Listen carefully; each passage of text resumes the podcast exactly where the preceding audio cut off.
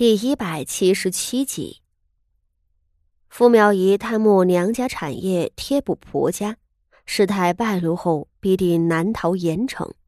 翠娟会受到何等折磨，也是可想而知的。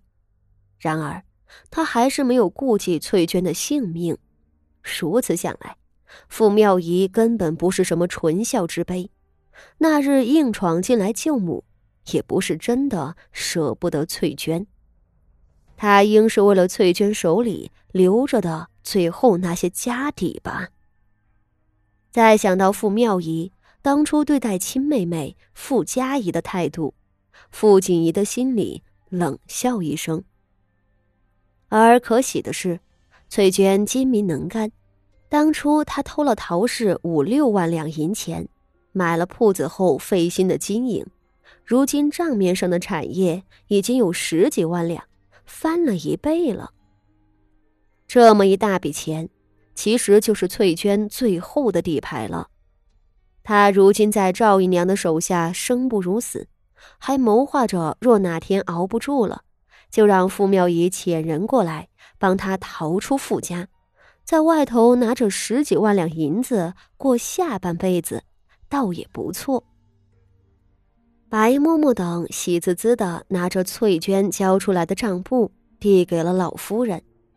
老夫人和副手人一瞧，都松了一口气。老夫人连夜派了人出去，将翠娟名下的产业全部收拢回来。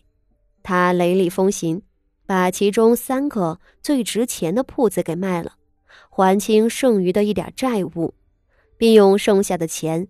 将富家祖产的良田都赎回来了，其余的几个铺子，傅老夫人看翠娟经营的不错，准备都留着。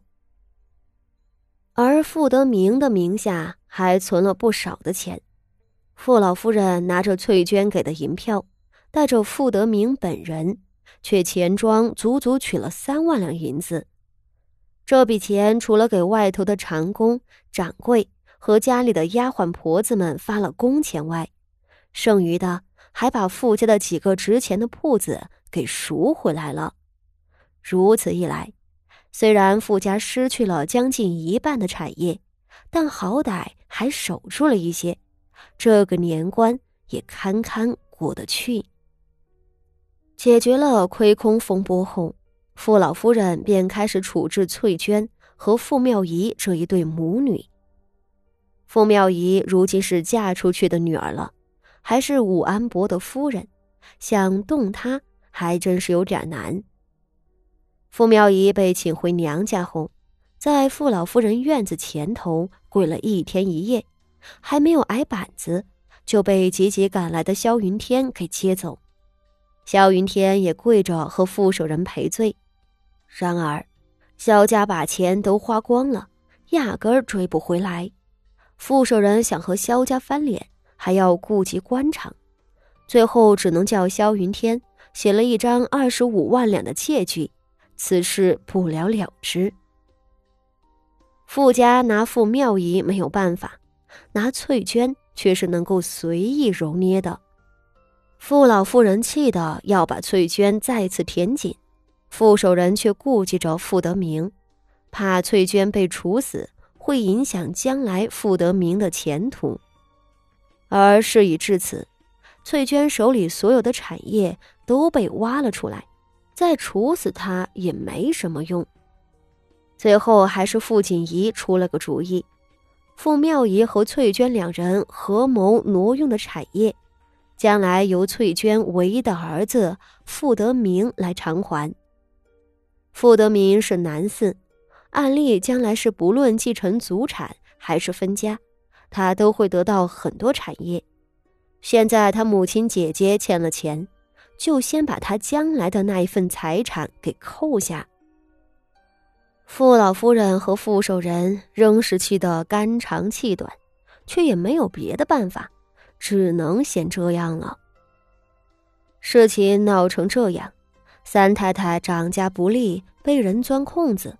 被老夫人罚跪了一月的佛堂，翠娟继续留在赵姨娘的屋里。傅德明小小年纪，没有分到什么祖产，反倒先欠了一笔巨款。而对于不孝女傅妙仪，傅老夫人和傅守仁都发了话，日后就当没有这个女儿，再也不准她上门。除夕夜里，傅家众人过得索然无味。傅老太太和傅守仁都在肉疼那二十五万两的银子，而偷了娘家老底补贴婆家，从而得到丈夫和婆婆宠爱的傅妙仪，这个年关过得是有滋有味，还和萧云天夫妇两人在大年初一的夜里去了京郊南方过庙会，恩恩爱爱的热闹了一番。傅妙仪在萧家过了整整一年的苦日子，如今终于苦尽甘来，她觉着浑身都轻松起来，将来的前路也明亮了。然而，好景不长，真正等待她的危机很快就要降临，而她即将面对的是这一生中最可怕、最艰险、最绝望的结束。承前二十五年的元月，萧家抬进了一顶小轿，一位姓白的妾室被萧云天纳了回来。这白氏可不是旁人，正是傅锦仪拜托了徐策出去找的人。那位萧云天真正的爱人，间接害死了当年的傅华仪和几位妾室，并造成傅妙仪。和其余所有妻妾们一切悲剧的源头。白氏原本并不姓白，这只是他的汉姓。他的出身颇为传奇，其父亲是匈奴人，母亲是汉人。她是当年萧云天在北疆征战时救回来的女子，他的父亲是大名鼎鼎的匈奴左贤王。他的母亲只是父亲上百位姬妾中的一位。当时他父亲被老侯爷射杀，他的大哥把他的其余十几个姐妹一起打包卖给了秦军，以换来一条活路。他的姐妹们都进了秦军营做营妓，只有他被萧云天看上了。然而，被俘虏的敌军之女。